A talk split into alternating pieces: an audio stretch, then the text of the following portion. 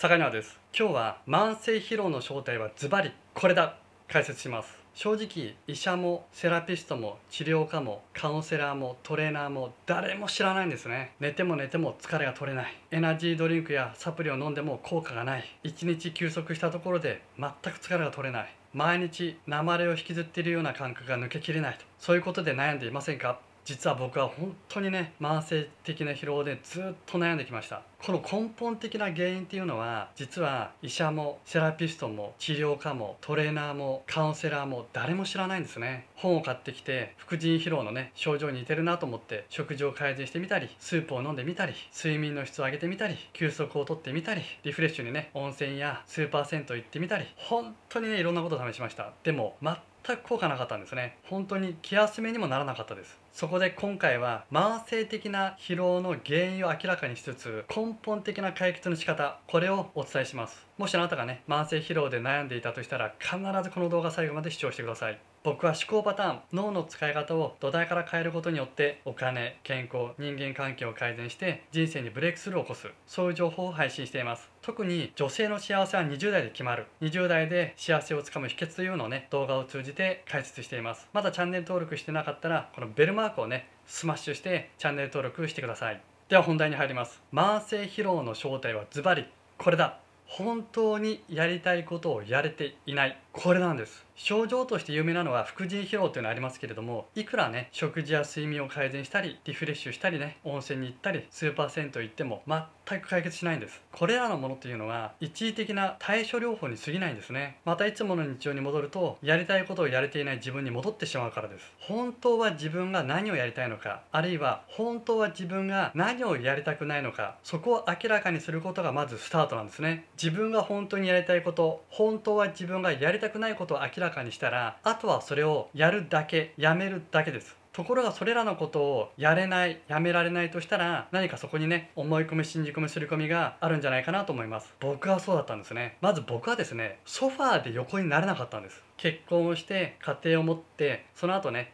借家から戸建てに引っ越しました。その戸建てにソファーを置いてからですよ。5年も7年も経ってもこういうソファーで横になれなかったんですね。そもそもねソファーで座って休むことすらできなかったんです。なぜか。まだ大して稼いでないから横になっちゃいけないとかまだローンがあるから休んでる場合じゃないとか何か仕事しなきゃとか何か勉強しなきゃ学ばなきゃ全てが義務感全てが責任感で苦痛しかなかったんですね。そこには楽しみも喜びも何もなかったんです。もうしなきゃしなきゃの連続です、まあ、自分にね許可を出せない。自分を許せていなかったっていう感じなんです。こんなことをしている場合じゃない。こんなことしてちゃいけない。なんかそういうね罪悪感があったんですね。後ろめたさです。楽しいかどうかよりも正しいか正しくないかで選んでいたところもありました。僕は布団で寝ているんですけれども毎日布団からこうね這いつくばって朝起きてる感じでしたね。夜になるとああもうこんな時間だから明日のために寝なきゃとかこう布団に入ってね寝たと思って目を閉じた瞬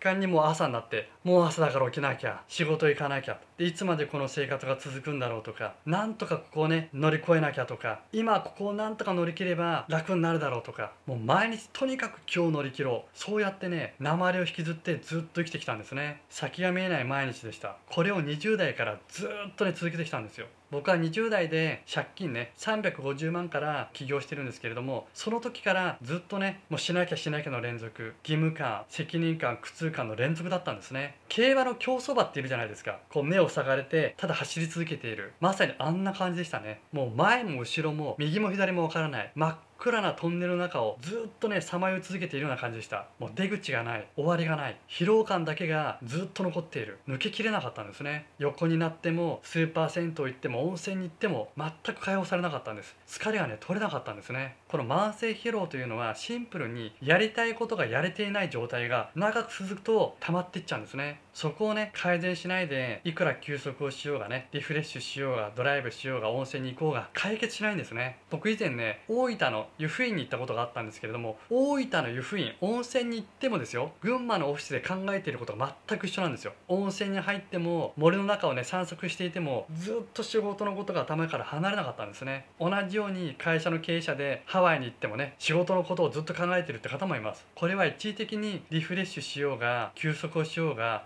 根本的な解決にはならないんですね。またねいつもの日常に戻ればいつもの疲労感たっぷりですから、まあ、リバウンド再発転移ですよね。じゃあなんで本当にやりたいことができないのかっていうとそこには思い込み信じ込み刷り込みがあるからなんです。バイアスがかかってるんですね。色眼鏡です。先入観固定観念。それによってやりたいことがやれない。やりたくないことがやめられないんですね。だからこそしっかり自分と向き合って自分がどんな思い込み信じ込み刷り込みをしていて本当にやりたいことがやれていないのか。本当はやりたくないことがやめられないのかそこを気づいて解放していくってことが大事なんです。正直これしかないんですね。休息を取るとか食事を改善するとか睡眠の質を上げるとかリフレッシュするっていうのは対処療法に過ぎないんですね。これしかないんです。本当に。他は全て行動レベルの対処療法に過ぎないんです。むしろ一時的な現実逃避というのはまた戻ってくる時のねこのリバウンドが大きいんですよ。アップダウンですよね。このアップダウンオンオフの切り替えが激しくなればなるほどむしろうつ状態になっていきます。ハワイにねリフレッシュに行く経営者になると飛行機が日本を離陸した瞬間に開放的になってところがまたね飛行機が日本に着陸するともうまたブルーになっちゃうと。僕はサラリーマン時代金曜日の夜仕事が終わるとタイムカードガチャンと切ってねもう花金だとわーいと。ところが日曜日の夜ちびまる子ちゃんとか笑点の時間になるとだんだんブルーになってくるんですね。また明日から1週間始まるよと。このオンオフの切り替えアップダウンでうつ状態になってたんですね。現実逃避とか非現実を求めてあとはがむしゃらに何かをやる。こういう方もねうつ状態に近いですね。10年以上ダンスをやっていて無我夢中でやっているっていう方の中にはうつ病とかねパニック障害の方が案外多いんですね。もうそれはなぜかというと非日常を求めて現実逃避しちゃってるんですね。無我夢中ってまさにこう我を忘れるっていう感覚ですよね。これだとねうまくいかないんです。一時的な痛み止めだったりカンフル剤に過ぎないからですね。むしろ悪化していきます。そういった行動レベルの対処療法ではなくて脳レベルで解決していくってことは大事なんです。脳レベルっていうのは思い込み信じ込みすり込みに気づいてそれをやめていくってことです。根本的に解決していくんですね。これ表面的なプラス思考でもダメですよ。口先だけの感謝とか大丈夫大丈夫とかね。こういうのをやればやるほどまだそう慣れていない自分を確認してるだけなのでさらに悪化していきます。しっかりね脳レベルで解決していきましょう。僕はね今はもうあの昼間でもね眠たくなったら昼寝をして食べたい時に食食べて寝たい時に寝るとそういう生活が今遅れてますけどね。今日もねちょっと昼寝してたんであの寝癖大丈夫かなとそんな感じですけれども本当に以前僕はね自宅でソファーで横になれなかったんですよ。以前びっくりしたのがガラガラガラって帰るじゃないですか。でソファーがあるわけですよ。僕ですら一度もそこで横になったことがないのにですよ。ガラガラって開けたらある時ですね何か生き物が寝てるんですよ。なんだこれと。なんかねちっちゃいキツネみたいなのが寝てるんですよ。茶色くてちっちゃいのが丸まってるんですね。これなんだろう。キツネかなイタチかな。ウサギモルモット？そうしたらワンコだったんです。チワワ。今ねあのうちで走り回ってますけれどもワンコが寝たんですよ。家主の僕だってソファーで寝たことがないのにある日帰ったらワンコが寝てるんですよソファーで。生意気なやつだなと。まあね。あの可愛いから許しますけれども本当にねソファーで横になったことなかったんですね。それくらいもうストレスフルで罪悪感で思い込み信じ込み刷り込みでやりたいことがやれなくてやりたくないことがやめられなかったんですね。そういうのもね全部脳を整えて思い込み信じ込み刷り込みを手放して本当の自分を取り戻すとそういうことがね全部できるようになっていきます。今日の動画いかがでしたでしょうか？慢性疲労の正体はズバリやりたいことがやれていない。これなんですね。参考になったなと思ったらグッドボタンとねチャンネル登録もお願いします。詳しいね脳の使い方に関してはこの動画の備考欄に僕の本の試し読みができるリンクを貼っておきます。Amazon ではねもう販売終了していますので中古で買おうとするとえらい高額になってます。そういうのはねあの買わなくていいですからね。試し読みしていただくと僕の公式サイトの方から正規の値段で新品で買えます。安心してください。是非本と合わせて他の動画もね参考にしてみてください。やりたくないことをやめられてやりたいことをやれるようになっていくとこの慢性的な疲労っていうのは消えていくんですね。この鉛を引きずっているような感覚がふっとねこう消えるんですよ。で体も自然と緩んで深い呼吸がねできるようになって夜もぐっすり眠れるようになっていきます。それではまた別の動画でお会いしましょう。これでダメなら諦めろ。